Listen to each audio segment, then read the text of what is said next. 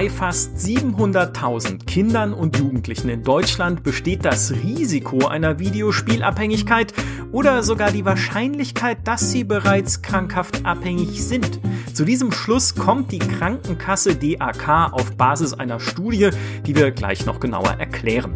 700.000 Kinder und Jugendliche, das klingt nach einer alarmierenden Zahl, erst recht, wenn man bedenkt, dass laut dieser DAK-Studie während der Corona-Krise auch die Spielzeiten um knapp 75 70 Prozent gestiegen sind, von 79 auf 139 Minuten pro Tag unter der Woche. Am Wochenende ist die Spielzeit dann noch mal ein bisschen höher. Gerade jetzt in dieser Krise ist die Videospielabhängigkeit also ein Thema, über das man wieder sprechen sollte. Und dann machen wir das doch. Mein Name ist Michael Graf, mir zugeschaltet ist die Kollegin Nathalie Schermann. Hallo. Hallo. Unser Gast und Experte ist Facharzt für Psychiatrie und Psychotherapie in Berlin, Autor mehrerer Ratgeber über psychische Erkrankungen, darunter auch einer über Internet- und Videospielabhängigkeit und er ist Selbstspieler. Herzlich willkommen, Dr. Daniel Illy. Ja, hallo, grüße euch. Ja, hallo, schön, dass du da bist. Ich muss ja sagen, schön, dass du wieder da bist. Du warst ja schon mal zu uns, äh, zu uns bei Gast. Ja, ich kann, ich kann reden. Und zwar in Folge 22 unseres Podcasts. Da war der Podcast noch ganz klein. Mhm. Das war die gute alte Zeit. Damals auch zum Thema Videospielabhängigkeit. Das war kurz nachdem wir auch äh, einen Report hatten zu dem Thema und seitdem ist aber viel passiert oder einiges passiert, muss man sagen. So viel ist es dann vielleicht dann doch wieder nicht. Ähm, hauptsächlich nachdem wir dich im letzten Jahr noch mal gesprochen hatten, als die äh, Videospielabhängigkeit beziehungsweise die Gaming Disorder in das ICD-11 aufgenommen wurde, sozusagen die elfte äh, Ausgabe des äh, Who's Who der Krankheiten, herausgegeben von der WHO, von der Weltgesundheitsorganisation. Also da steht das jetzt drin. Und damals haben wir dich interviewt und du hast gesagt, Jetzt ist es gewissermaßen offiziell. Das ICD-11 muss natürlich von den Mitgliedstaaten der WHO erst noch umgesetzt werden. Das passiert wahrscheinlich ab dem 1. Januar 2022. Also es ist jetzt noch nicht ganz so in Kraft und alles. Aber du hast gesagt, okay, das ist ein wichtiger Fortschritt. Und jetzt wäre natürlich die allererste Frage, wirkt der sich denn tatsächlich in der Praxis schon aus, dieser Fortschritt? Also aktuell noch nicht weil es halt noch nicht bindend ist. Krankenkassen bezahlen in der Regel, muss man sagen, es gibt da ein paar Ausnahmen, wenn es so um Vorsorgesachen geht oder so. Ähm, in der Regel zahlen die nur für Krankheiten, die auch Krankheiten sind, ja. Und äh, die Videospielabhängigkeit wird erst dann eine Krankheit sein, wenn dieses Buch sozusagen erscheint, ne? Und damit eben dann auch das Abrechnungssystem sich anhand dieser Zahlencodes, die dann in dem Buch stehen, ja eben orientiert. Ähm, es hat aber jetzt schon Auswirkungen, weil es einfach zunehmend, äh, das ist ja auch richtig so, in, in das Zentrum ja des Medieninteresses rückt und ähm, damit gibt es immer mehr Menschen, die jetzt auch mal davon hören. Ne? Also es wäre jetzt gelogen zu sagen, es hat noch keine Auswirkungen. Aber der richtig große Schritt kommt dann erst bei Erscheinen. Mhm. Äh, was jetzt die Medien ja auch ein bisschen natürlich aufgeschreckt und aufgerüttelt hat, war ja diese DRK-Studie, die ich gerade angesprochen habe. Und vielleicht ein bisschen zur Erklärung. Äh, die DRK hat keine 700.000 Jugendlichen befragt, um diese Zahl, äh, an diese Zahl zu kommen, die ich vorhin genannt habe, der gefährdeten äh, Kinder und Jugendlichen, von der sie sprechen in dieser Studie, sondern diese Zahl ist hochgerechnet auf die Gesamtbevölkerung aus den Ergebnissen einer Studie des Universitätsklinikums Hamburg-Eppendorf unter 1000 Jugendlichen zwischen 12 und 17 Jahren. Ähm, ich fand aber die Methodik äh, dieser Studie sehr spannend, ähm, weil sie ein bisschen auf dem basiert, was wir schon ursprünglich auch in unserem ersten Podcast und damals in einem Report äh, angesprochen hatten, nämlich auf den Abhängigkeitskriterien oder Abhängigkeitsmerkmalen, die in dem DSM 5 äh, aufgeführt werden, diesem Diagnostic and Statistical Manual of Mental Disorders, also sozusagen dem Handbuch für Psychiater in den äh, Vereinigten Staaten. Und ähm, aus diesen neun Kriterien, ich nenne sie gleich nochmal, haben dann die äh, Forscher am Univers äh, Universitätsklinikum neun Fragen gemacht, die man mit Ja-Nein beantworten kann, also sozusagen halt einfach ein Fragebogen. Und wenn man zwei dieser Fragen schon mit ähm, mit Ja beantwortet hat, glaube ich, oder mit Nein, nee, mit Ja wahrscheinlich. Mit also Ja, auf jeden ja. Fall nicht so beantwortet hat, dass es gut ist, ähm, dann war man schon äh, quasi äh, dem Risiko ausgesetzt einer Abhängigkeit. Und wenn man fünf Fragen davon kritisch beantwortet hat, dann haben sie daraus schon ein krankhaftes Risiko abgeleitet, also ein pathologisches Risiko, äh, wie es in der Studie heißt. Und äh, ich führe noch mal kurz die neuen Kriterien auf, die in dem, äh, die da, die da drin sind sozusagen. Und dann reden wir drüber, beziehungsweise dann frage ich dich, Daniel, wie sinnvoll das ist. Äh, die Kriterien sind gedankliche Vereinnahmung. Also ich denke immer an Spiele, egal wo ich gerade bin, zum Beispiel in der Schule oder am Arbeitsplatz oder so. Nummer zwei sind Entzugserscheinungen. Also jetzt nicht äh, physisch oder so, aber du kannst zum Beispiel gereizt sein, unruhig, traurig, ängstlich. Du kannst dich vielleicht nicht konzentrieren, wenn du äh, gerade nicht gespielt hast oder nicht spielen kannst aus irgendwelchen Gründen, weil du auf Klassenfahrt bist oder so. Es geht um äh, Toleranzentwicklung, dass irgendwie eine Stunde Spielen irgendwann nicht mehr reicht und es muss immer mehr und mehr und mehr und mehr und mehr werden.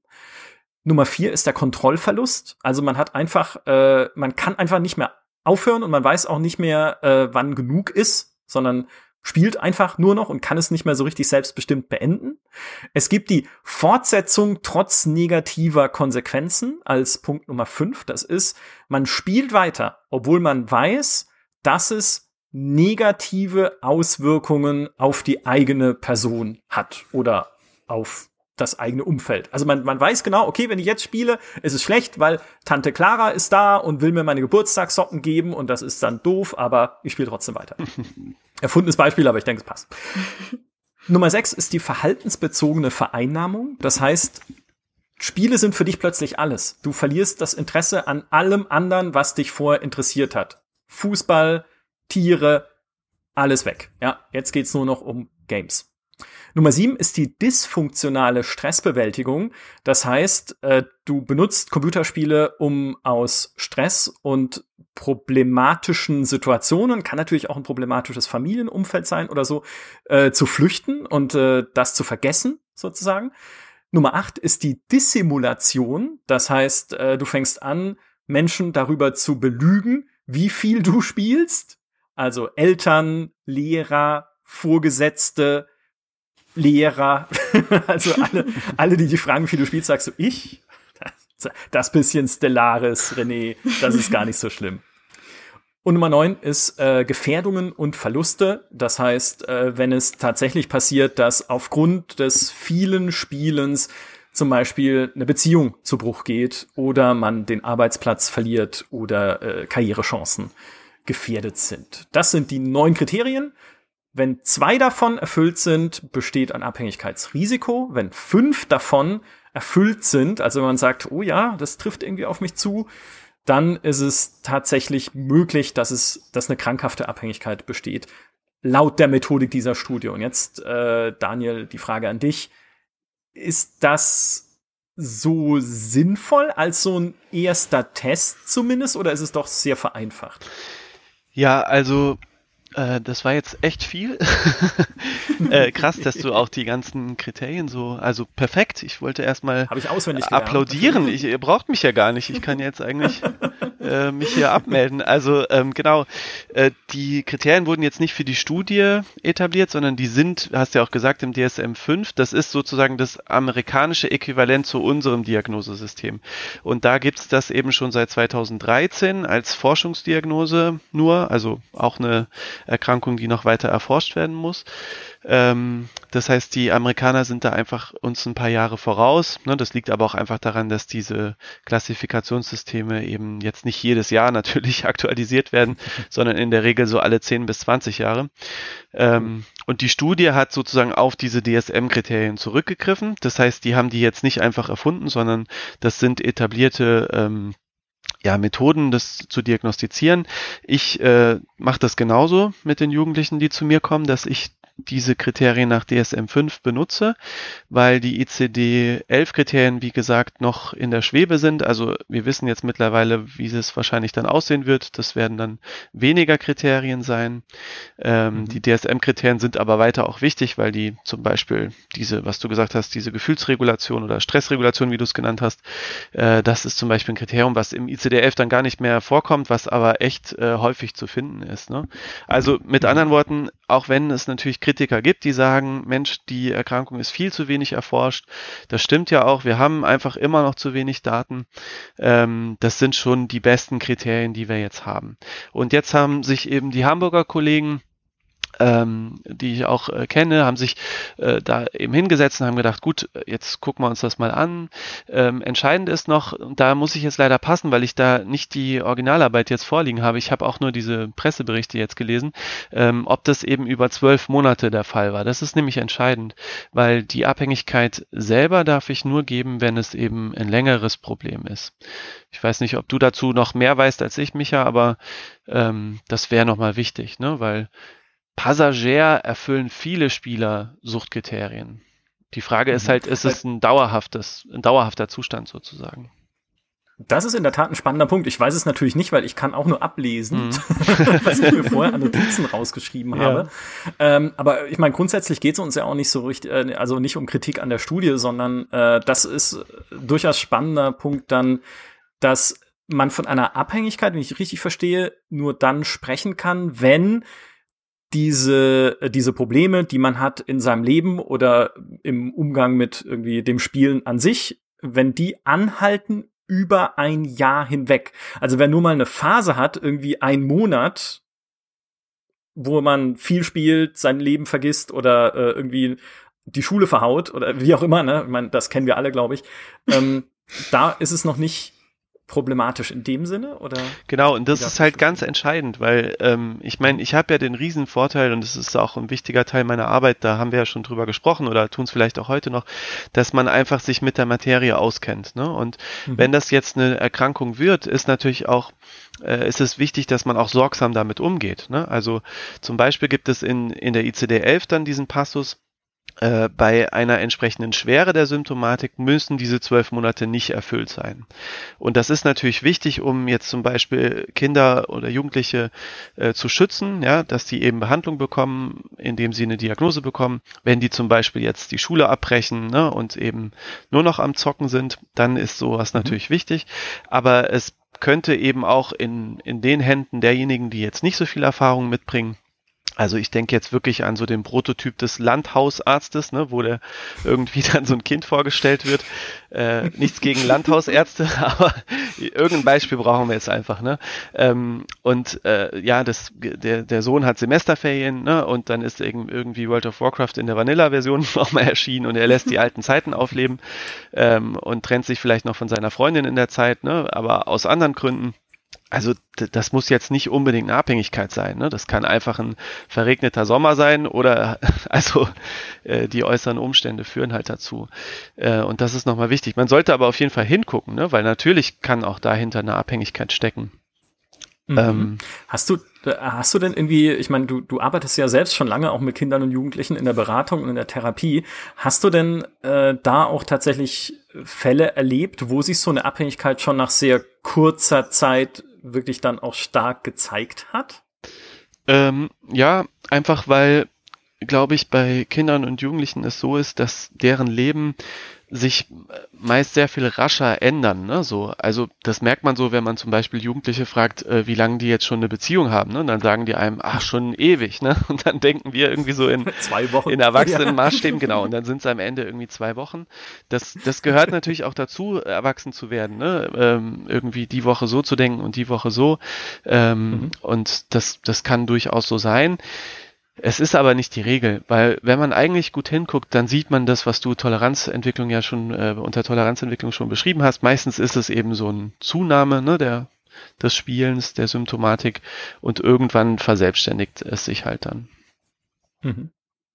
Ähm, jetzt haben wir am Anfang ja auch äh, die Spielzeiten angesprochen, laut dieser Studie, die jetzt äh, gerade in der Krise mehr geworden sind. Ich glaube, das haben wir auch überall gesehen, vielleicht auch selber erlebt äh, an uns. Oder viele Hörer auch, die uns zuhören, dass sie mehr gespielt haben äh, oder weiterhin spielen in der Zeit, wo man das Haus nicht verlässt, jetzt während der Corona-Krise. Gibt es denn irgendeine Art von Faustregel für einen selbst, wo man irgendwie sich Sorgen machen muss, dass man zu viel spielt? Weil die Zahlen, die jetzt genannt wurden, von äh, gestiegen von 79 Minuten, also knapp über einer Stunde, auf 139 Minuten, äh, also knapp über zwei Stunden, also, ich sag mal, die kriege ich auch hin. Wochen Tag. Ja. Aber wo man, also wir hören das, das ich frage das, äh, ich frage es deswegen, weil wir vor kurzem schon mal einen Podcast gemacht haben zum Thema Gesundheit allgemein und da kamen tatsächlich auch viele Fragen äh, von Usern äh, und halt GameStar-Hörern, die gefragt haben, hey, wie kann ich denn, also woran kann ich es denn selbst festmachen in dem Fall, ob ich zu viel spiele?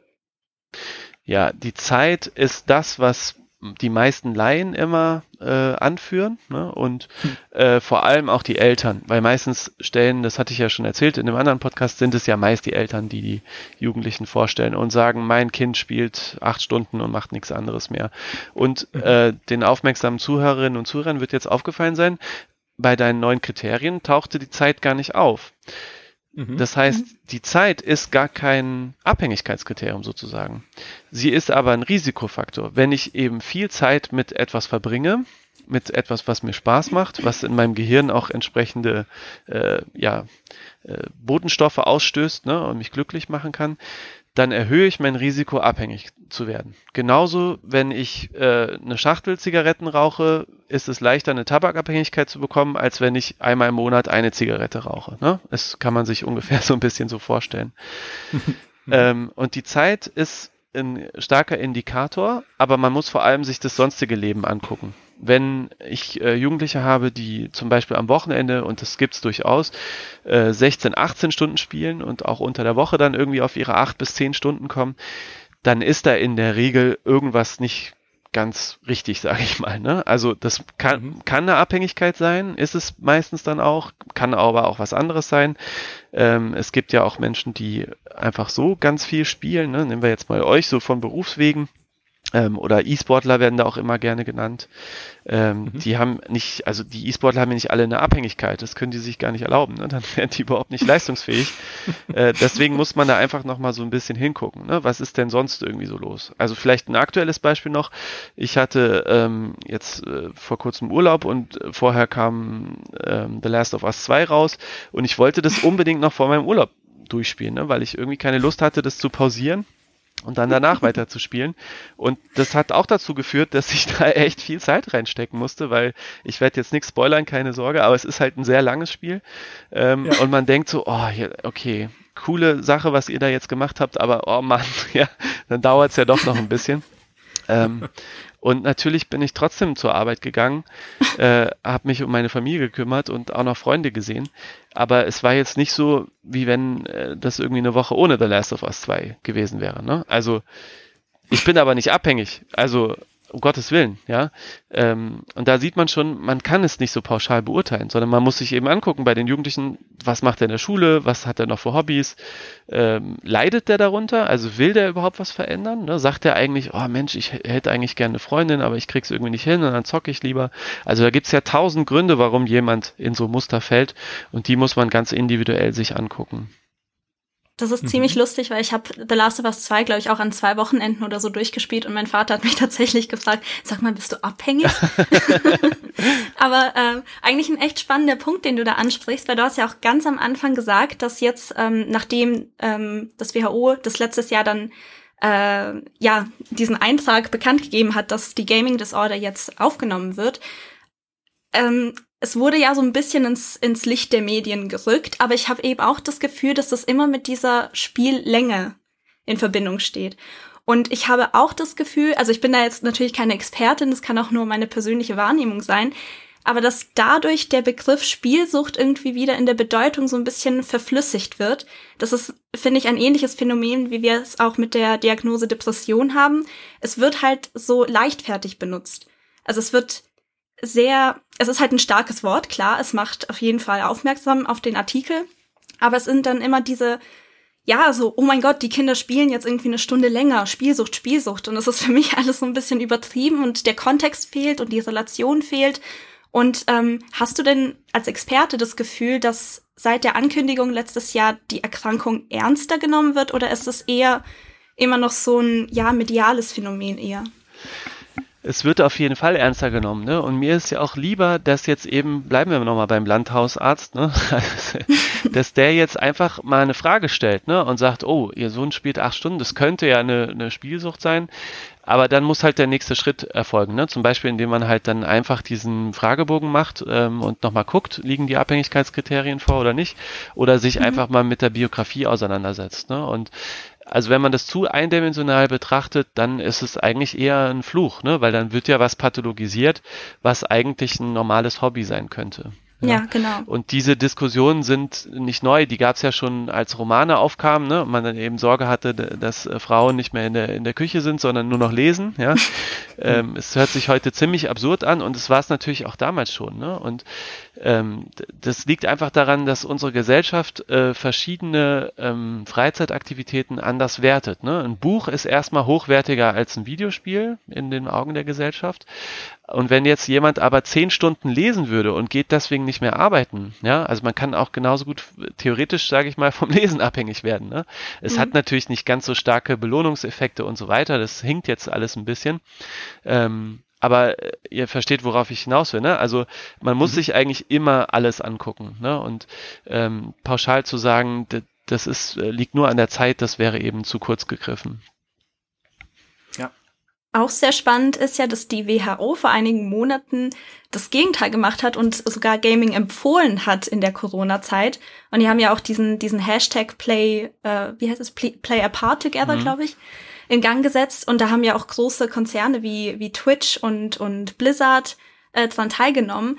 Und ich finde es super interessant, dass Artikel, die das aufgegriffen haben, das immer als, ja, ich, äh, schon fast als, als äh, Gegensatz aufgegriffen haben zu der Meldung im Mai 2019. Also nach dem Motto, hä, wie kann das denn sein, dass die WHO jetzt plötzlich sagt, Gaming ist cool, wenn die doch gleichzeitig sagen, oh, Spielsucht hier. Also ich glaube, da ist häufig noch gar nicht das Verständnis da, dass längere Spielzeiten oder wenn man sich mit Gaming befasst, dass das nicht sofort zu einer Spielsucht führt. Also ich habe immer das Gefühl, sobald man vom Gaming redet oder Leute, die sich damit jetzt nicht auseinandersetzen näher, sobald sie vom Gaming reden, ist es sofort in diesem negativen Licht.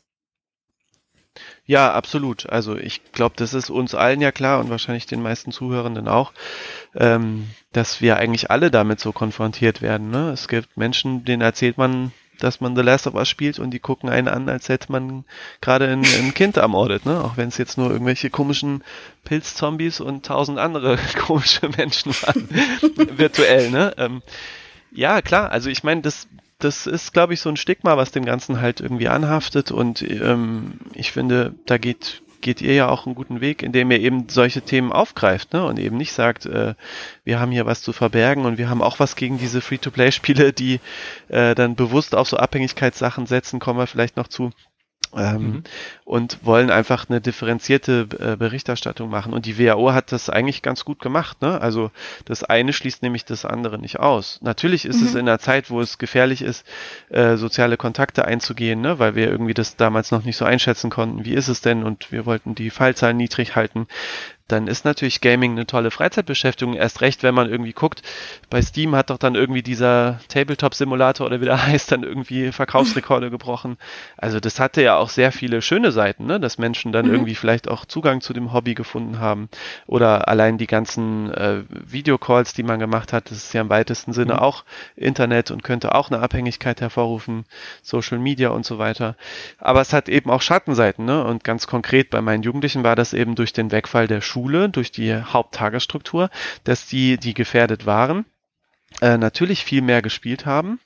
Ähm, und das war eine harte Zeit für die. Also erst recht, wenn man Teilabstinenz da äh, betreiben will, ne? Und irgendwie selbstbewusst äh, daran geht und sagt, ich krieg das irgendwie hin. Äh, und plötzlich fällt der halbe Tag zusammen, ne? Und das war für die meisten meiner Patienten eine echt schwierige Zeit. Mhm. mhm. Also Teilabstinenz würde dann bedeuten, dass jemand bewusst sagt, okay, diese Woche muss ich nicht spielen. Ne? Da kann ich mal Freunde treffen, äh, die Katze um Block jagen, äh, irgendwas anderes machen. Und äh, aber klar, was sollst du machen, wenn du nicht raus kannst und nichts tun? Genau, also einmal so oder dass man einfach guckt, ne, welche Spiele tun mir gut, das mache ich dann auch, dass wir die so ein bisschen mhm. raten mit so einem Ampelsystem ähm, und eben schauen, diese Spiele sollte ich eher nicht spielen, aber andere werden jetzt unbedenklicher. Ne? Und generell mhm. geht es einfach mhm. darum, die Stunden niedrig zu halten. Da haben wir dann wieder die Zeit, weil die kann man natürlich hervorragend messen. Ne? Das ist auch von den meisten meiner Patienten das Therapieziel, ihre Zeiten mhm. zu reduzieren und einfach bewusster zu spielen. Ne? So wie wir die da nicht abhängig sind, das als Hobby ja eben auch machen. Ne? Und mhm. wenn jetzt eben mal kein The Last of Us rauskommt, dann spielen wir halt auch mal wochenlang nichts. Ne? Wenn es Sommer ist und wir gehen lieber draußen grillen und Sport machen, machen wir das. Ne? Und wenn es regnet und es kommt ein neues Spiel raus, kann man da auch ein bisschen mehr Zeit sicherlich reinstecken. Vorausgesetzt halt das sonstige Leben läuft jetzt nicht aus dem Ruder wegen dem Spielen. Mhm. Hast du denn, ich meine, man hört ja jetzt auch während der Corona-Krise allgemein einfach einen Anstieg von psychischen Krankheiten, weil Menschen einfach das Haus nicht verlassen können, äh, immer die gleichen Leute sehen oder gar niemanden mehr möglicherweise, äh, weil man nur noch im Homeoffice arbeitet und niemanden mehr trifft äh, und mit seinen Gedanken den ganzen Tag alleine ist. Also dass es allgemein eben äh, mehr psychische Erkrankungen gibt in der Gesellschaft. Hast du denn das auch feststellen können jetzt in Bezug auf Videospielabhängigkeit? Gibt es da auch mehr Fälle jetzt in der Krise? Also da haben wir jetzt wieder das Zeitkriterium-Problem. Ne? Die Fälle bilden sich jetzt erst heraus. Also ich sag mal, bis ich mhm. den Patienten sehe, der vor Corona nie gespielt hat, dann anfängt zu spielen und dann abhängig wird, den sehe ich wahrscheinlich erst in ein paar Monaten, ne? bis der halt ah, okay. hilfesuchend dann zu mir kommt. Äh, für die bestehenden Patienten auf jeden Fall. Also die einfach vielleicht also ich habe jetzt da keine Zahlen zu, aber äh, mir fallen jetzt äh, sicher eine Handvoll ein, die echt auf einem guten Weg waren und dann wirklich Schwierigkeiten hatten, eben weil zum Beispiel einfach die Schule gesagt hat, so, Schule ist jetzt nicht mehr für zwei Monate, ja, oder äh, ihr macht mal diese Arbeitsblätter. Das war ja auch höchst unterschiedlich. Ne? Es gab ja ganz engagierte äh, Schulen, die da auch ein straffes Online-Programm hingestellt haben, aber es gab eben auch Schulen, die da sehr wenig gemacht haben oder sehr viel Eigenverantwortung vorausgesetzt haben und und Eigenverantwortung ist äh, vielleicht für einen Jugendlichen, der vielleicht noch eine Aufmerksamkeitsdefizit, Hyperaktivitätsstörung hat oder sowas, ne, äh, der sehr viel Struktur braucht, natürlich dann irgendwie schwierig. Ähm, erst recht, wenn dann vielleicht die Eltern auch nicht so unterstützen können wie bei einem anderen, weil die ja, Hashtag systemrelevant waren oder sowas. Ne? Also das ist auch wieder super individuell, ähm, dass man sich einfach dann auch das gesamte Familiensystem dann immer angucken muss. Ich will da jetzt auch keine, keine Schulen irgendwie an den Pranger stellen. Ne? Äh, die, die hatten ja jetzt auch keine anderen Möglichkeiten. Aber ähm, auf jeden Fall ist die Zeit nicht spurlos an, an den Patienten vorbeigegangen. Uns allen ja nicht, ne? muss man ja auch einfach so sagen. Das hinterlässt einfach Spuren. Ja, Wie sinnvoll findest du denn dann die zunehmende Digitalisierung von Schulen? Also ist es eher etwas, was deinen Patienten dann auch wirklich schaden könnte, weil dann noch mehr Medien quasi in den Alltag treten? Oder ist es eher etwas, was ja so ein bisschen auch ähm, die Kompetenz, die Medienkompetenz schulen kann und dann schon früher vielleicht anfängt zu schulen, in einem früheren Alter? Ja, ihr werdet es auch noch aus der Schule kennen. Das sind ja meistens äh, die Nerds, die dann dem Lehrer mal erklären, wie jetzt dann irgendwie äh, die, Power, die PowerPoint-Folie geht. Genau, sowas. Ne? ähm, ich bin froh, dass sich da ein bisschen was tut und auch getan hat. Ich bin absolut für Digitalisierung. Äh, natürlich mhm. in Maßen. Es gibt auch Sachen, die sind dann irgendwie sinnlos. Ne? Ähm, aber ich, ich denke schon, dass es ganz wichtig ist, dass wir junge Menschen auch in der Schule, natürlich ist da auch die Familie gefragt, eben äh, an digitale Medien heranführen. Äh, und ich bin froh, dass es zunehmend so ist, dass die Elterngeneration jetzt der Patienten, die ich sehe, zunehmend auch mit Videospielen in Kontakt kamen. Ne? Also es werden immer weniger die, die halt sagen, äh, das ist doch ein Amoklauf-Simulator oder sowas, ne? sondern viele spielen selber oder haben wenigstens mal irgendwie einen Candy Crush auf dem Handy gesehen oder sowas. Und dann hat man sofort eben einen anderen Zugang, weil das ist, äh, das hatte ich ja auch schon in dem ersten Podcast sicherlich gesagt, dass es vor allem darum geht, eben gemeinsam Medienerziehung zu machen, ne? zu wissen, was fasziniert mein Kind an dem Spiel ähm, und äh, was tut ihm gut, was tut ihm nicht gut. Ja, darum geht's ja vor allem. Mhm. Ja, jetzt kann ich mal eine alte Geschichte nochmal erzählen, weil wir das Thema gerade hatten, wie wir damals unseren Schuldirektor davon überzeugt haben, in der Schule eine LAN-Party machen zu dürfen. Und er meinte, ja, also es geht schon, ist schon in Ordnung, so Stromkosten, so, das fällt nicht ins Gewicht, aber ihr spielt doch da keine so Gewaltspiele, oder? Und wir so, ach Quatsch, Gewaltspiele. Und dann haben wir natürlich Counter-Strike und Duke Nukem und so rauf und runter gespielt. Ähm, ich sag nicht, wie alt wir waren.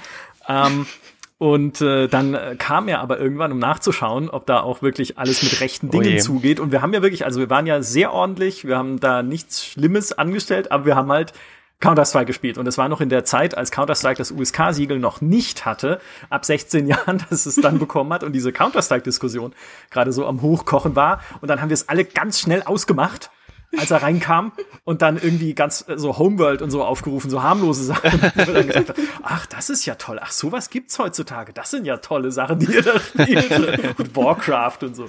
Naja, gut. Äh, zurück zum Thema. Ähm, wir, äh, als wir letztes Mal gesprochen hatten, ähm, oder als wir mit dir gesprochen hatten, äh, über die ICD-11-Einstufung äh, der Gaming Disorder, hattest du noch gemeint, okay, was halt momentan noch sehr viel diskutiert wird, weil es einfach dazu keine verlässlichen Daten gibt und noch nicht viele Studien einfach, die das wirklich erforscht haben, ist, ob jemand, der im Bereich Videospiele auffällig ist, wirklich so dieses Krankheitsbild einer Sucht hat, kann man eigentlich noch nicht so richtig sagen. Und es, du meintest, es gibt vereinzelt Studien, aber noch keine so guten Wirksamkeitsnachweise, wie sie es halt für andere Süchte oder Erkrankungen oder psychische Erkrankungen halt äh, gibt. Hat sich das inzwischen geändert? Also gibt es da inzwischen eine größere Datenbasis? Wurde das mehr erforscht? Ähm, lass mich mal überlegen. Es gab ein paar äh, Leuchttürme, möchte ich sagen. Ne? Also ähm, jetzt mal unabhängig von Therapiestudien, ähm, ich greife jetzt nur mal ein paar Beispiele raus, die ich denke, die vielleicht für auch die Zuhörenden interessant sind. Aber zum Beispiel hat man sich ja lange gefragt, warum äh, kommen eigentlich so wenig Frauen in das Helfersystem, ne? wenn es um Videospielabhängigkeit geht. Äh, genauso wie ihr euch vielleicht fragt, wieso kommen so wenig Frauen zur GameStar. Das hat sich ja zum Glück auch ge geändert in den letzten Jahren. Und so ein bisschen war es jetzt auch bei den Therapiestudien, weil ich äh, weiß nicht, ob wir damals schon drüber gesprochen haben, aber ich ähm, habe jetzt von den Patienten, die ich innerhalb des letzten Jahres gesehen habe, waren, glaube ich, zwei weiblich oder so. Also verschwindend geringer Anteil. Ne? Ähm, mhm. Und ich äh, denke aber schon, dass vielfach auch junge Frauen, Mädchen jetzt in dem Fall, äh, auch gefährdet sind, dass das halt aber nicht so gut auffällt, weil die eben dann eben eher Social Media oder sowas nutzen. Ne? Und die Eltern werden halt eher aktiv, wenn der, äh, wenn der Filius irgendwie Ego-Shooter spielt. Weil das. Mädchen chattet ja nur mit ihren äh, Freundinnen. Und da haben die Mainzer Kollegen eine ganz tolle Studie vorgelegt, das war letzten Herbst. Die nennt sich IBS FEM, die Studie. Und die hat sich gezielt mal Frauen angeguckt mit einer Gaming Disorder und festgestellt, dass die massiv unterdiagnostiziert sind. Ne? Also selbst von den Frauen, die in psychiatrischer Behandlung waren, wurde die überwältigende Mehrheit nicht richtig erkannt, ne? obwohl die eben einen Psychotherapeuten oder einen Psychiater hatten, der sie regelmäßig sieht. Mhm. Und warum das so ist, äh, haben die auch rausgefunden, das ist auch spannend, weil Frauen dann häufig eben andere Störungen mitbringen und das macht sie auch so ein bisschen schwierig. Ne? Was ist jetzt zuerst da? Henne-Ei-Problem, das hatten wir schon mal thematisiert. Ähm, also ist jetzt zuerst die psychische Erkrankung und dann kommt die Abhängigkeit oder andersrum hat man ja bei jeder Sucht so ein bisschen die Diskussion auch. Ähm, und Frauen zeigten eben vor allem im Bereich der Persönlichkeitsstörungen, vielleicht sagt euch die, die Borderline-Persönlichkeitsstörung was, das hat man da übermäßig häufig gefunden.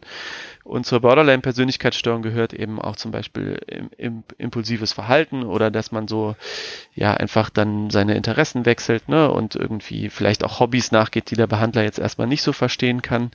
Ähm, und die Autoren haben dann da so ein bisschen rausgeschlussfolgert, dass man da einfach nicht so genau hinguckt. Ne? Erst recht bei diesen Patientinnen. Und gerade bei denen müsste man ja einfach einen Fragebogen mal hinlegen, sich ein bisschen Zeit nehmen und äh, ja, die Freizeitaktivitäten erfragen und könnte diesen Frauen halt helfen, ne? weil die eben auch sehr darunter leiden unter ihrem Konsum und anders als Männer dann auch eine höhere Scham haben, das konnte die Studie auch nachweisen, äh, sich in Behandlung zu begeben.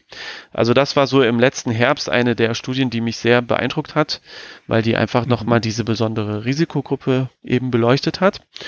Und ja, zur Wirksamkeit gibt's jetzt nicht super viel Neues. Es ist dann einfach auch wenig passiert. Ich denke, wir sprechen eh gleich noch ein bisschen über die USK. Ähm, das wäre so eigentlich ja die nächsten Schritte, die man da auch erwarten würde. Äh, Stichwort Lootboxen und so, sagen wir vielleicht gleich noch zu was. Ähm, aber es gab jetzt keine Studien, wo man jetzt irgendwie gesagt hat, Mensch, äh, das ist jetzt irgendwie der Durchbruch. Das wird auch noch ein paar Jahre so dauern, ne? weil äh, man muss erst eine gemeinsame Sprache sprechen, sprich die gemeinsame Klassifikation haben äh, und dann rückt das Thema zunehmend mehr in den, in den Mittelpunkt. Ne? Mhm. Ich habe noch eine kleine Sache gemacht, dass ich mir einfach angeguckt habe, wie schneiden die äh, Teilnehmer unserer Gruppentherapie ab. Das ist aber eine sehr geringe Fallzahl. Ich habe jetzt nur neun Patienten insgesamt dann ausgewertet, aber konnte nachweisen, dass unser Programm ihnen eben dabei hilft, einerseits diese neuen Abhängigkeitskriterien abzubauen und auch die Spielzeit reduziert wird durch den durch das Gruppenprogramm. Und das ist eigentlich ganz schön, weil ähm, so ein Therapieprogramm natürlich viel mehr Wert bekommt, wenn man irgendwie nachweisen kann, dass es auch wirksam ist, selbst wenn es jetzt nur eine sehr kleine Fallzahl ist. Das ähm, Manual wird nächsten Frühling dann äh, erscheinen im Elsevier Verlag und ist dann somit das erste ähm, Therapieprogramm für Jugendliche auf Augenhöhe. Es gibt schon ein anderes Programm von den Hamburger Kollegen. Das finde ich aber so ein bisschen, ja, nicht so sehr auf Augenhöhe und wir beachten eben auch diese spielimmanenten Faktoren, also dass man wirklich in die Spiele reingeht, sich anguckt, äh, was kann man vielleicht auch an positiven Dingen da rausziehen, ne, für die weitere Therapie. Ja. ja. Das ist ja auch tatsächlich ein Aspekt, der so gut wie nie irgendwo berücksichtigt wird. So wie Natalie ja gerade auch schon gesagt hat. Positive Aspekte von Spielen. Mhm. Äh, nein, nein, wir reden über Abhängigkeit. Alles ist böse. Naja, ist es eben nicht. Nee, also das, äh, das finde ich tatsächlich äh, sehr beachtlich. Vielleicht, äh, bevor wir ganz kurz über die USK sprechen, weil so viel gibt's zur USK nicht zu sagen. ähm, äh, was, ähm, Jetzt habe ich vergessen, was ich sagen wollte, Flauter, Flauter USK. Wenn man einmal USK sagt, ist man komplett raus aus allem. ähm, Wirksamkeit? Nein. Nee. Ah, Gruppentherapie, richtig, ja. genau. Die, äh, die Gruppen, das, äh, das wollte ich noch fragen, genau, weil du es gerade erwähnt hast. Äh, wie das genau funktioniert, wenn du es letztes Mal schon erklärt hast, verzeih mir, dann habe ich es vielleicht nicht mehr so im Gedächtnis. Aber ist es denn dann so, dass es eben nicht nur eine Einzeltherapie gibt, wo man sich mit einzelnen Patientinnen oder Patienten unterhält, sondern dass es auch die Patienten sich untereinander austauschen in der Gruppe oder wie funktioniert das? Genau, also wir treffen uns einmal die Woche, ähm, setzen uns dann zusammen. Das sind meistens so sechs bis acht Teilnehmer, in der Regel noch zwei Therapeuten. Ähm, und dann gibt's insgesamt zehn Module, die wir da durchlaufen. Wie gesagt, die werden dann auch noch äh, in dem Manual publiziert, sodass das auch andere Leute dann anwenden können. Ähm, und ja, das gibt dann verschiedene Themen. Also um mal ein Beispiel zu machen, man startet dann damit, dass man sich äh, vorstellt, Lieblingsspiel nennt, Lieblingsspielcharakter. Also direkt der Einstieg ist schon sehr spielimmanent. Ne? Da steht jetzt keiner mit Zeigefinger und sagt äh, was, ne? sondern das wird dann aufgegriffen, warum jetzt irgendwie der eine den Master Chief mag ne? und der andere vielleicht eher Gordon Freeman. Wobei meine Patienten kennen Gordon Freeman gar nicht mehr. Das bin dann meistens Nein, ich, das der das sagen muss. Ja. da hast du auch einen Bildungsauftrag, muss ich jetzt mal sagen. Natürlich, ja klar. Ich meine, das hervorragende Spieljahr 1998, das wollen wir doch nicht vergessen. Aber hallo, äh, genau. ja klar. Genau, und definitiv. ja, äh, die Gruppe ist wirksamer. Bei vielen psychischen Erkrankungen ist eine Gruppe wirksamer, weil einfach Betroffene sich gegenseitig viel mehr stützen können. Ne? Und das ist total schön ähm, zu sehen, was dann da auch für Sachen entstehen. Ne? Das zum Beispiel ist jetzt ein fiktives Beispiel, weil ich auch aus der Gruppe keine Inhalte ähm, erzählen möchte, weil wir da alle unter Schweigepflicht äh, unterstehen, also auch die Jugendlichen. Ne? Da darf jetzt keiner rumrennen und irgendwie erzählen, was der andere in der Gruppe erzählt hat. Aber ich kreiere jetzt mal ein fiktives Beispiel. Ne? Jemand, der zum Beispiel den Wunsch hat, YouTuber zu werden oder professioneller E-Sportler, der wird dann, braucht gar nicht mich, der sagt, Mensch, mach doch erstmal eine Ausbildung, sondern das kommt aus der Gruppendynamik selber. Ne? Dass da irgendeiner sagt, Mensch, bist du dir da so sicher? Ich habe mir mal deinen Kanal angeschaut, du hast da irgendwie zwölf Follower, ich glaube, das wird nichts. Ne? Und das ist ganz schön, weil die dann einfach sich selber da so ein bisschen ähm, unterstützen, Hilfestellung geben, wenn einer einen Rückfall hat. Ähm, die sitzen dann auch mal da und sprechen über Spiele, ne? wie man jetzt irgendwie das und das am besten macht oder welche Taktiken bei dem Spiel funktionieren. Das ist ja auch vollkommen okay, solange wir eben zusammen weiter ins Arbeiten kommen. Mhm. Nur wenn jemand anfängt über Lootboxen zu reden, dann äh, wirst du hellhörig. Ha, schöne Überleitung. Das, jetzt äh, kommen wir zum kritischen Teil. Äh, das hat tatsächlich auch die, die äh, Studie der Hamburger, äh, beziehungsweise die DAK-Studie aufgeführt, äh, nämlich monetäre Aspekte bei Games zählen zu den suchtfördernden Mechanismen, heißt es da. Und da ist natürlich die Lootbox mit drin, die viel besprochene mit ihrem Dopaminschub, den sie dir ins Gehirn jagt. Äh, die, über die haben wir schon viel geredet. Ähm, ich finde aber die anderen Aspekte, die sie aufzählen, noch sehr spannend, weil äh, es ist nicht das einzige tatsächlich, also Zufallselemente, ne, so klassische Glücksspielelemente, an die man so im ersten Moment denkt. Was sie aber auch aufführen, ist Kontrollverlust durch fehlenden Überblick bei Ingame-Währungen und One-Click-Käufen. Absolut richtig, ja. Also wenn du äh, es ist laut der Studie auch das, was Menschen am häufigsten oder Jugendliche in dem Fall halt am häufigsten kaufen in Spielen, ist nicht direkt ein virtuelles Gut, sondern virtuelle Währung, mit dem man dann ein virtuelles Gut kauft und hinterher gar nicht mehr weiß, was diese virtuelle Währung jetzt eigentlich wert war. Ja, ich kaufe dann irgendwie, ähm, ich muss überlegen, 5000 V-Bucks in Fortnite. Ich hab, muss kurz überlegen, wie die Währung heißt. Ich kaufe nicht so viele. Und äh, weiß dann am Ende äh, gar nicht mehr, wie viele, wie viel Echtgeld die dann eigentlich wert waren, wenn ich mir dafür irgendwie ein Häschenanzug kaufe äh, als kosmetisches Item. Also das ist äh, ganz spannender Punkt. Die zeitliche Bindung durch zeitlich begrenzte Verfügbarkeit von Items wird als Punkt äh, aufgeführt. Und ich weiß nicht, ob da vielleicht auch so ein bisschen der äh, natürlich ähm, Kaufdruck dahinter steht, wenn es heißt, okay, ne, Season, äh, der, nee, wie heißt, nee, nicht Season Pass, doch Season Pass, ja, du hast halt irgendwie der Battle Pass in Fortnite, du hast jetzt nur einen Monat Zeit, um dir dieses Item zu erspielen oder nur eine Season halt, ne, und wenn du es nicht schaffst, dann hm, Pech gehabt, dann hast du es nicht. Aber all deine Freunde haben es. Also so dieses wirklich Item-Verfügbarkeiten zeitlich zu begrenzen, um dich dazu zu bringen, in diesem Zeitraum möglichst viel zu spielen. Ähm, äh, was aufgeführt wird, ist Investitionen für Spielerweiterungen. Das ist natürlich im Service-Game-Zeitalter immer mehr dazu kommt, dass Spiele kein Ende mehr haben. Also du äh, hast im Prinzip ja keinen kein, kein Abspann wie damals in, nee, in Half-Life gab es keinen Abspann. Jetzt wollte ich, siehst du, da, da verlässt mich schon so richtig das Gordon Freeman-Beispiel, aber da hast du ja nur das Riesenbaby besiegt und dann war es quasi vorbei. Mhm. Egal, aber du hast auf jeden Fall kein, kein fixes Ende mit Credits, sondern es geht immer weiter und weiter und weiter. Und dann kommt halt die nächste Season. Und den Punkt habe ich noch nie bedacht, muss ich sagen, aber er ergibt Sinn, nämlich durch äh, Investitionen in Zusatzitems und in dem Fall auch durch äh, in kosmetische Items erhöht sich die emotionale Spielbindung. Also wenn ich meinen Avatar durch gekaufte Items so ausstatten kann, wie ich möchte, also sehr individuell gestalten kann, dann erhöht das meine emotionale Bindung zu dem Spiel, weil das bin ja quasi ich, meine Spielfigur. Und dann spiele ich auch wieder mehr. Und das sind, finde ich, alles zusammen wahnsinnig spannende Aspekte des Ganzen, die auf sehr viele Spiele zutreffen, an die ich jetzt denke.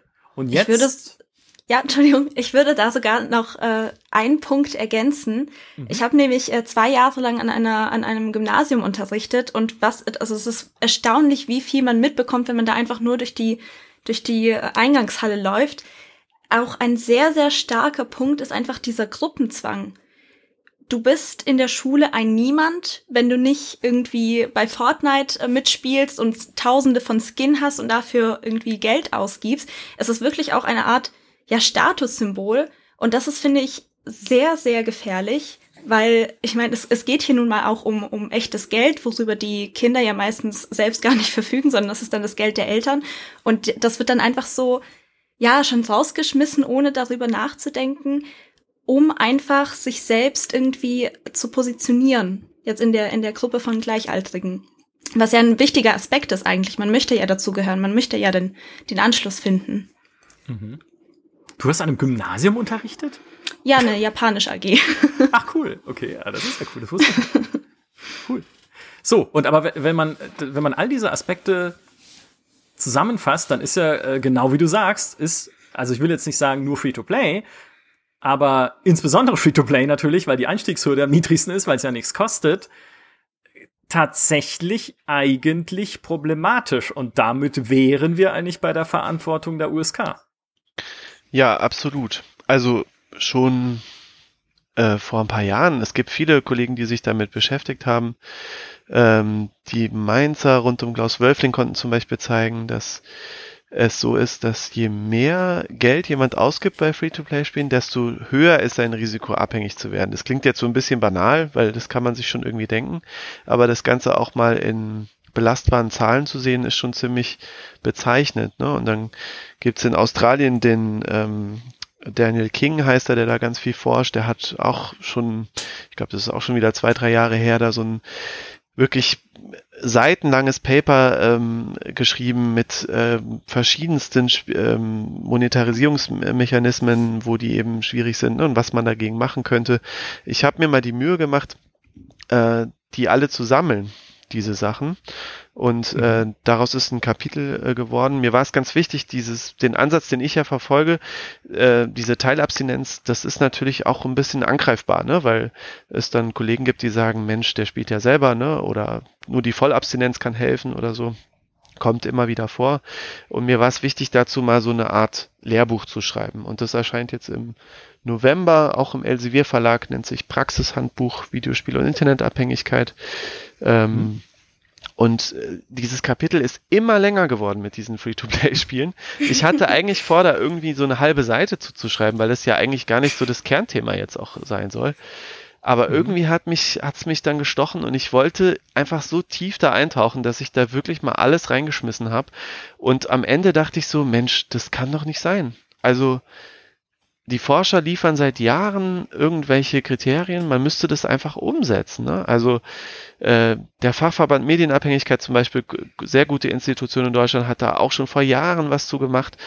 Und irgendwie steht die Industrie mit ihrer freiwilligen Selbstkontrolle da und ignoriert das so. Ne? Und auf anderen in anderen Gebieten beim Gaming gibt's aber solche Fortschritte. Auch das war auch kein beabsichtigtes Kapitel, aber es musste dann rein, die Hakenkreuzdebatte. Ne? Mir persönlich sind jetzt Hakenkreuze echt ziemlich wurscht, aber natürlich fand ich es auch absurd, Indiana Jones Adventure zu spielen und dann ist da irgendwie ähm, ist das mit Paint übermalt worden. Ne? Ich weiß, war das nicht Boris Schneider-Jone, der das dann irgendwie in der Übersetzung? Ja. Gibt's da irgendwie so die ja, Geschichte, genau. genau. Also es ist ja absurd, ne? Und äh, dann gehst du aber ins Kino und kannst in Glorious Bastards gucken, was auch voll von Hakenkreuzen ist.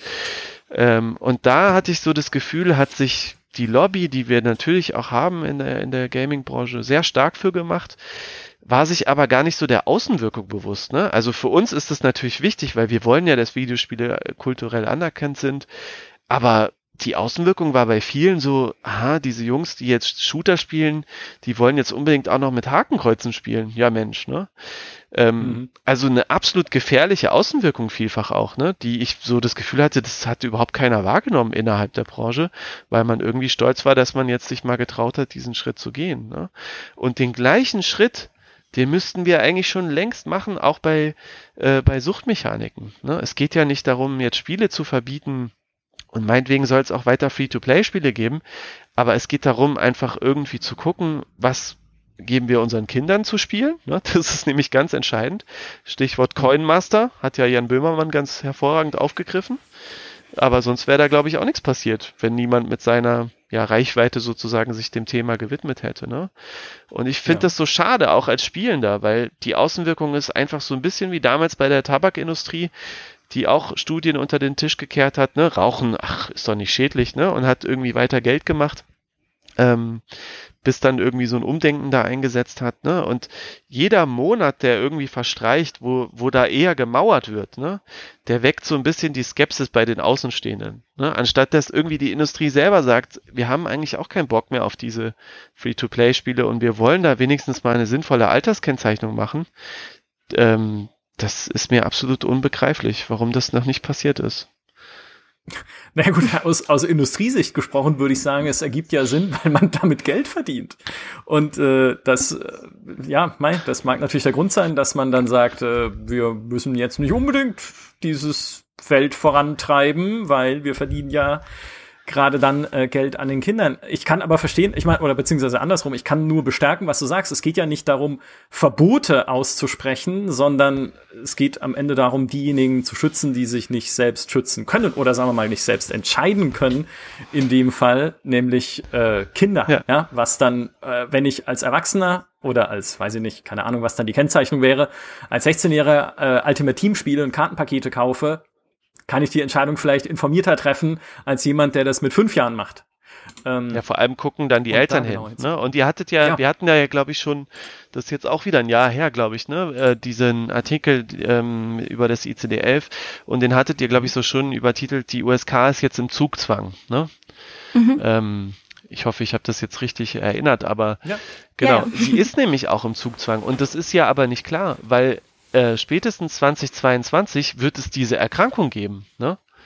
Ähm, mhm. Und dann, ja, dann werden sich alle auf diese Erkrankung stürzen. Und wenn wir es bis dahin nicht schaffen, zu sagen, ey Leute, Videospiele sind eigentlich ganz cool, man muss halt ein paar Sachen beachten und vielleicht sollten wir auch ein paar Sachen verbieten oder ein bisschen stärker regulieren oder zumindestens die äh, Jugendlichen dafür schützen, ja, dann habe ich so ein bisschen Sorge, ne, was aus unserem Hobby wird, weil dann eben viele Leute sich zu Wort melden werden, ne, die Manfred Spitzers und Co., die äh, da eben mit dem Holzhammer kommen werden. Und dann mhm. kann ich da noch so laut nach Teilabstinenz schreien und Spiele sind eigentlich ganz gut, äh, dann ist das irgendwie eine verpasste Chance. Ne? Das meine ich mit dem Zugzwang und deswegen fand ich eure, eure Überschrift auch so treffend. Ich kann übrigens äh, exakt beziffern, wie viel Geld ich jemals in Free-to-Play-Spielen ausgegeben habe, nämlich 2,99 Euro. Und zwar, als ich Dota 2 getestet habe, für den Schlüssel zu so einer dummen Lootkiste, die mir das Spiel gegeben hat. Und dann war irgendwie äh, ein Hut drin für einen Charakter, den ich glaube ich nie gespielt habe. Aber diesen, ich wollte, ich weiß nicht, was mich dazu geritten hat, diesen Schlüssel zu kaufen. Wahrscheinlich miese Suchtmechanismen im Spiel ähm, oder Verlockungsmechanismen, weil alles schön geglitzert hat und verlockend aussah, diese dumme Kiste. Aber das ist wirklich das Einzige, was ich jemals in einem Free-to-Play-Spiel gekauft habe. Das vielleicht nur kurz äh, anekdotisch eingeworfen. Okay. ja. Was mich noch interessieren würde, du arbeitest ja auch überwiegend mit Jugendlichen und auch die ganzen Studien, die ich jetzt ähm, zu, zur Spielsucht gesehen habe, die beschäftigen sich meistens mit Kindern und Jugend Jugendlichen. Gibt es dann auch Studien, die sich das bei Erwachsenen angucken? Oder sind Jugendliche wirklich anfälliger dafür? Ist bei Erwachsenen die Hemmschwelle größer, zu einem Therapeuten zu gehen? Wieso sehen wir da überwiegend eher, ich, ich würde mal sagen, das Alter von 10 bis 19 wird meistens genannt. Ja, also wenn man sich epidemiologische Studien anguckt, dann sticht diese Altersgruppe heraus. Ne? Das sind vor allem mhm. die 14- bis 18-jährigen männlichen Jugendlichen, die da eben auffällig sind, mit den genannten Einschränkungen, was zum Beispiel auch Mädchen betrifft, hatten wir ja schon genannt. Mhm. Ähm, aber ähm, natürlich gibt's auch Erwachsene, die darunter leiden. Dann fällt aber das unter Umständen nicht so auf, ne? weil Jugendliche sind halt in einer sehr ja, vulnerablen Phase. Ne? Wenn die nicht mehr im Alltag funktionieren, verlieren die ihr, also verlieren die ihre Ausbildung oder ähm, brechen die Schule ab oder sowas. Ne? Und dann gibt's ja ganz viele ähm, eingreifende Systeme. In der Regel natürlich zuerst die Eltern, aber es gibt mhm. auch eine Schulpflicht. Ne? Es gibt äh, ja die Jugendämter, die dann äh, sich da einschalten. Und da ist einfach sehr viel schneller, was ja auch wichtig ist, weil wir gerade natürlich junge Menschen ähm, schützen müssen und denen guten Start ins Leben ermöglichen sollten, äh, die dann eben da eingreifen. Und äh, vielfach ähm, ist das dann eben mit der Volljährigkeit nicht mehr gegeben. Ne? Also ein, ein, volljähriger Mensch ist für sich selbst verantwortlich und wenn der zum dritten Mal sein Studium schmeißt, dann interessiert das jetzt erstmal keinen. Ne? Mhm. Ähm, mhm die sind dann nicht weniger gefährdet. Die Anzahl ist sicherlich geringer, weil einfach äh, dann hinten raus natürlich ja mit Beruf oder Familienplanung oder sowas dann einfach auch weniger Zeit fürs Spielen bleibt. Ähm, aber äh, die Jugendlichen sind vor allem deswegen so, so in diesem Fokus, weil, weil wir die eben gut erwischen, ne? zum Glück noch. Mhm. Mit Anerkennung dieser Gaming Disorder, also wenn das ICD-11 dann tatsächlich äh, in Kraft getreten ist, könnte sich das aber ändern, oder? Weil auch dann müsste man ja genau hinschauen, weil man schaut ja auch heute als Gesellschaft genau hin, wenn jemand glücksspielabhängig ist oder wenn jemand alkoholabhängig ist oder welche anderen Süchte es noch geben kann. Äh, glaubst du, dass wir dann auch mehr Diskussionen führen werden über erwachsene Videospielabhängige? Ja, das wäre wär zu wünschen, ne? Du sagst es so, wir schauen dann mehr hin. Tun wir das wirklich? Ja, ich weiß. Ja, das, ja, also ich glaube schon, dass die letzten Jahre ähm, viel zur Entstigmatisierung von psychischen Erkrankungen beigetragen haben und dass insbesondere die Depression ähm, da jetzt auch eher ja was ist, worüber man eher spricht. Ne? Also äh, der Tod von Robert Enke war da ja so ein ähm, so ein Turning Point, ne? Und dann gab es mhm. immer wieder Rückschläge wie der German Wings Absturz oder sowas, ne? Wo es dann irgendwie hieß, Depressive sind gefährlich, ja. Ähm, also das ist einfach auch noch irgendwie ein Prozess, äh, in dem wir halt stecken. Ähm, trotzdem, also wenn der Mitte 20-Jährige äh, das drauf anlegt, dann holt er sich keine Hilfe, ne? Und ähm, der kann sein, sein Studium abbrechen, der kann dann Hartz IV beziehen, der kann den Kontakt zur Familie abbrechen. Ne? Also das, das ist sehr individuell, würde ich sagen. Ähm, ich male jetzt sehr schwarze Beispiele. Ne? In der Regel ist es ja nicht so, sondern da gibt's dann doch nochmal die besorgten Eltern oder die Freundin, die sich dann meldet. Ähm, aber also Betroffene sollten, glaube ich, vor allem selber wissen, ne, wann sie Hilfe brauchen. Und gerade dieser Teilabstinenzansatz, den ich erfahre, der bietet ihnen ja auch die Möglichkeit, weiter das Hobby haben zu können, ähm, aber halt trotzdem im, im Leben zu funktionieren. Ne? Also da muss mhm. man gar nicht so viel verändern. Es geht halt darum, an ein paar entscheidenden Stellen Veränderungen zuzulassen, äh, um dann eben glücklicher zu sein, ne? einfach zufriedener mit dem Leben. Mhm.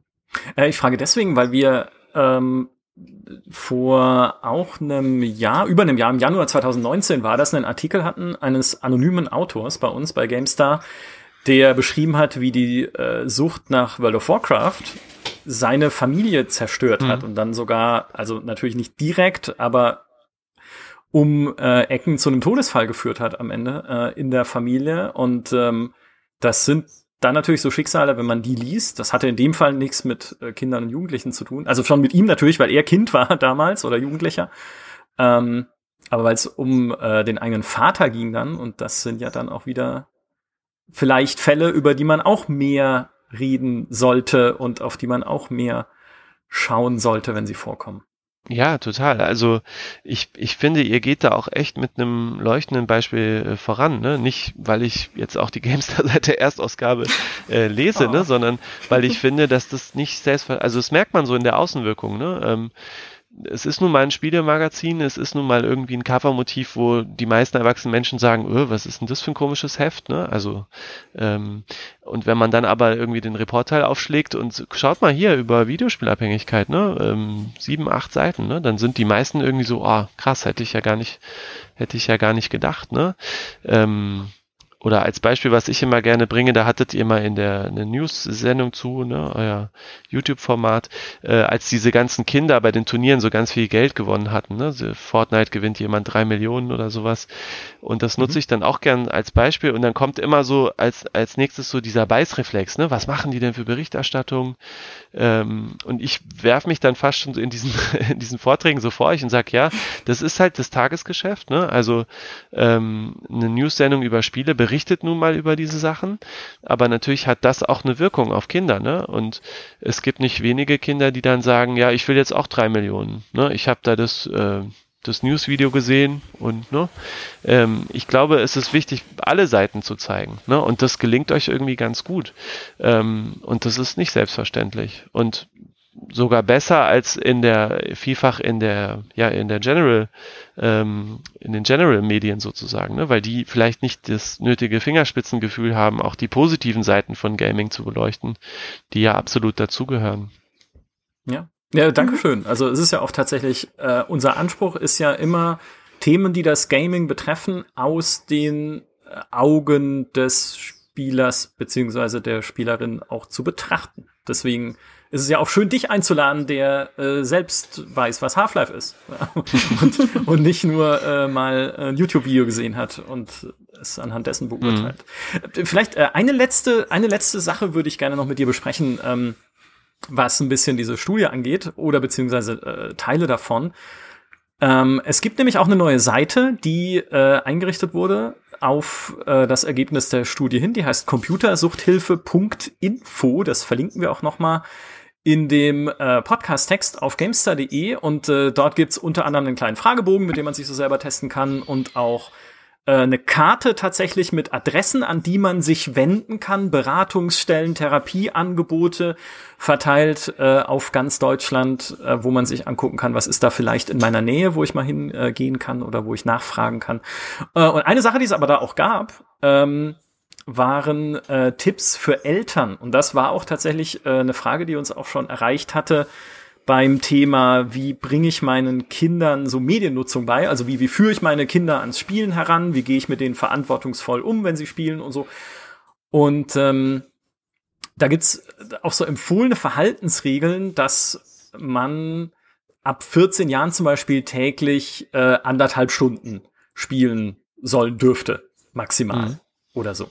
Und dass man vielleicht einen Wochenplan aufstellen sollte fürs Spielen. Also irgendwie, hey, morgen ist irgendwie äh, zwei Stunden Fortnite und übermorgen äh, eine halbe Stunde FIFA oder also man oder wie auch immer, was man halt mag. Ähm, hältst du sowas generell für sinnvoll, wenn sich Eltern an solchen solchen Zeitkontingenten und Plänen orientieren und das mit ihren Kindern dann machen? Ähm, ja, aber solche Pläne können auch nachteilig sein. Also das Wichtigste ist mir überhaupt, dass die Medienerziehung machen.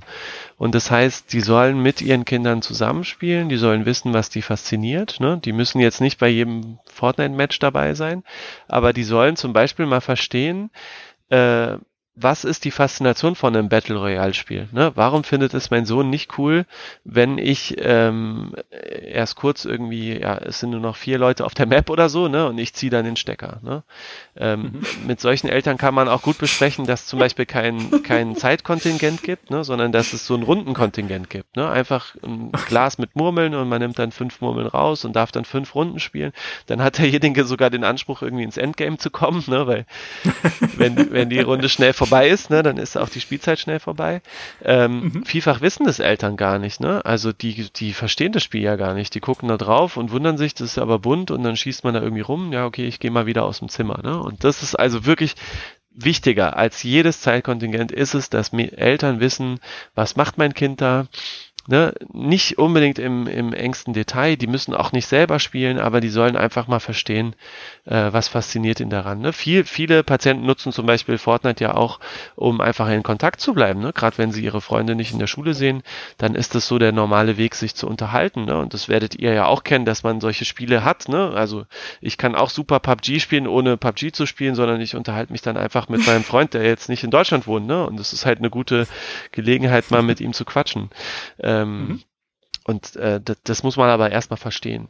Und im zweiten Schritt kann man dann über Zeitkontingente sprechen. Äh, da gibt es zum Beispiel diese Initiative Schau hin, die ich immer empfehle. Ähm, die geben so als Richtwert an zehn Minuten pro Lebensalter. Ähm, was eigentlich ganz gut ist. Ne? Dann wären wir eben bei einem ja, Zwölfjährigen dann na, ne, bei etwa zwei Stunden. Ähm, es macht auch Sinn, das auf eine Woche so ein bisschen zu planen. Ne? Also, weil, wie gesagt, wenn ein neues Spiel rauskommt und es ist ein verregneter Sonntag, dann kann man vielleicht auch mal länger als zwei Stunden spielen. Äh, wenn dafür an einem anderen Tag ne, man dann eben ins Freibad geht und überhaupt nicht spielt. Ähm, und da merkt man schon, wenn man das so ein bisschen mit dem Kind selber bespricht, dann entwickelt es auch eine eigene Kompetenz und merkt dann irgendwie, was tut mir denn jetzt gut? Ne? Und äh, Nathalie, du wirst auch gemerkt haben, dass es dir vielleicht nicht so gut tut, an zwei Wochenenden Last of Us 2 durchzuspielen. Ja. ja. Ähm, gut, bei euch hat es halt auch noch andere Gründe, wegen, äh, wegen dem Job, ne? Und dass man dann irgendwelche Zeit, ähm, Zeiträume halt einhalten muss. Äh, bei mir war es halt dieser blöde Urlaub, okay. Ähm, aber ähm, ja genau, also dass man einfach selber so ein bisschen das Gefühl bekommt, äh, was, was tut mir jetzt gut, ne? Was macht mir noch Spaß? Ähm, und will ich nicht eigentlich in der Zeit auch mal was anderes machen? Ne? Also lasse ich jetzt irgendwie Verabredungen sausen, Sport sausen. Das ist alles viel wichtiger als irgendwelche Zeitkontingente eigentlich. Mhm. Und ich nehme daraus mit, äh, 10 Minuten pro, Lebens, äh, pro Lebensjahr, dann dürfte ich 370 Minuten am Tag spielen. Damit komme ich zurecht. Das, das, das gilt so nur knapp über sechs Stunden. Das gilt äh, nur für Kinder und Jugendliche. Ja, es wäre dann spannend, was äh, deine Eltern oder Großeltern spielen dürfen. Ja. ja. Stimmt. Ja. Genau, ja. Ja, meine Mutter ist über 70, sie dürfte jetzt 700 Stunden. Das, Minuten. Äh, was? Nee, mal äh, zehn. Moment mal. Achso, stimmt, 700, stimmt, 700 Stunden pro Tag. Es, äh, siehst du, es ist spät. Wir zeichnen diesen, ich muss dazu sagen, hier behind the scenes, wir zeichnen diesen Podcast deutlich später auf als sonst. Nämlich schon, schon zu später, äh, zu später Nachtzeit, statt wie sonst am Nachmittag. Deswegen ähm, sind wir auch äh, durch in mehrerlei Hinsicht. beim Thema Videospielabhängigkeit. Ich, wie gesagt, ich, ich ähm, kann dein äh, Fazit, das du schon nach unserem letzten Interview gezogen hast, nur auch nochmal bekräftigen. Wenn äh, wir diese Diskussion nicht führen als Spieler, wird sie eventuell bald über uns geführt. Und das wollen wir nicht. Das hatten wir schon oft genug beim Thema Gewalt, beim Thema Hakenkreuze, bei jedem anderen Thema, was Spiele betrifft. Äh, wenn Leute anfangen, über Spiele zu sprechen, die Spiele nicht kennen, es ist immer blöd. Und deshalb würde ich auch alle, die uns zuhören, bitten, verschließt euch nicht vor dem Thema, nur weil es ein negatives ist. Also nur weil es erstmal dieser Suchtbegriff einer ist, den man logischerweise scheut, weil er zu Vorurteilen schnell führt, die Natalie und, und Daniel auch schon natürlich genannt haben, wenn jemand dann gleich sagt, hey, ihr spielt doch da so Videospiele, ihr seid bestimmt süchtig. Ja, hm. dann kann man aber erstmal erklären, warum das nicht so ist und äh, dass Spiele eigentlich was Wundervolles sind, dass es aber halt tatsächlich eine Gefahr geben kann, wenn. Ne? Und dann äh, ein bisschen differenzieren und ein bisschen erklären, statt in so einen Beißreflex zu verfallen und zu sagen, ich will nicht über Spielesucht reden, weil es darf nichts Schlechtes geben, was irgendwie jemals mit Spielen in Verbindung gebracht wird. Außer Leute wissen nicht, was Half-Life ist dann da, da wird's halt auch. Aber das haben wir auch schon besprochen. Gut, gut, das, äh, das war schon mein Schlusswort quasi, äh, mehr oder weniger. Habt ihr noch Schlussworte, die ihr einwerfen möchtet? Ja, ich glaube, es ist einfach wichtig. Ähm, ich finde es treffend, dass die Initiative Schau hin heißt. Ich glaube wirklich, dieses Hinschauen und nicht nur auf sich selbst, sondern auch auf die Mitmenschen zu achten, das ist äußerst wichtig.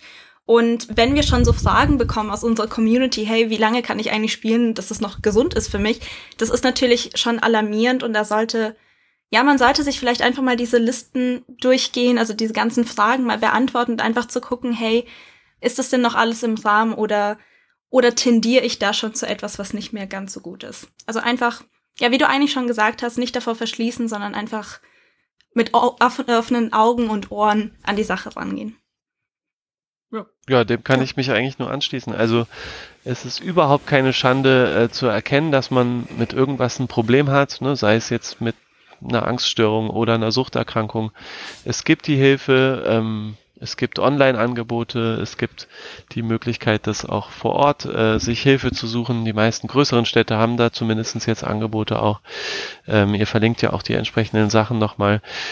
Und ähm, wie gesagt, lieber Hilfe holen und irgendwie da rauskommen, als irgendwie da drin bleiben. Ne? Und ich spreche jetzt ganz bewusst nicht vom ganz normalen Spielen, was wir bitte alle weiter tun sollen ähm, und wo wir auch mit leuchtendem Beispiel vorangehen sollten, weil, Micha, du hast echt schön gesagt, Spiele sind ein wunderbarer Zeitvertreib. Bei manchen kann es eben aber zu Problemen führen und da sollten wir äh, Hilfestellung geben ne? und aufklären und ja, nicht, nicht wegschauen. Ja, ganz genau. Außer bei Stellaris. ich muss es erwähnen, sonst wird die Polizei gerufen. Das ist leider ein Pakt. Gibt es eigentlich Leute, die ein Trinkspiel machen zu Stellaris, wie oft du das dann sagst? Das ist eine gute Frage. Ich glaube noch nicht. Ich hatte neulich Stellaris, Stellaris, Stellaris. ich hatte neulich auf unserem Discord-Channel äh, nur gesagt, die Leute sollen ein Trinkspiel draus machen, wenn ich Halt sage in einem bestimmten Video, weil ich so, ich habe es selbst dann nochmal angeschaut und war so absolut irritiert, wie oft ich ich weiß nicht mehr genau, welches Video es war. Es war, glaube ich, eine Diskussion zwischen Peter und mir oder Fritz und mir, wie oft ich Halt gesagt habe im Satz. Spiel's halt einfach mal. Das, ich kann das jetzt auch nicht mehr, das ist auch nicht mehr, I cannot unsee, ne? Also es ist jetzt, ich krieg's jetzt auch immer bei mir mit, wenn ich sage, ich muss jetzt, muss mich, das ist meine Teilabstinenz jetzt. Hm. Ich verwende dieses Wort nach Möglichkeit nicht mehr. Spannend. Ich so äh, halt. streiche mir gerade durch meinen Therapeutenbart. Hm. oh nein, was habe ich Alles gut. Lass uns, das, lass uns das nach der Aufnahme noch besprechen. Daniel, äh, ganz lieben Dank. Gerne. Äh, Nathalie, vielen Dank. Ähm, Dankeschön. Und natürlich auch vielen Dank an alle, die uns heute zugehört haben. Macht's gut und bis zum nächsten Podcast. Tschüss. Tschüss. Tschüss.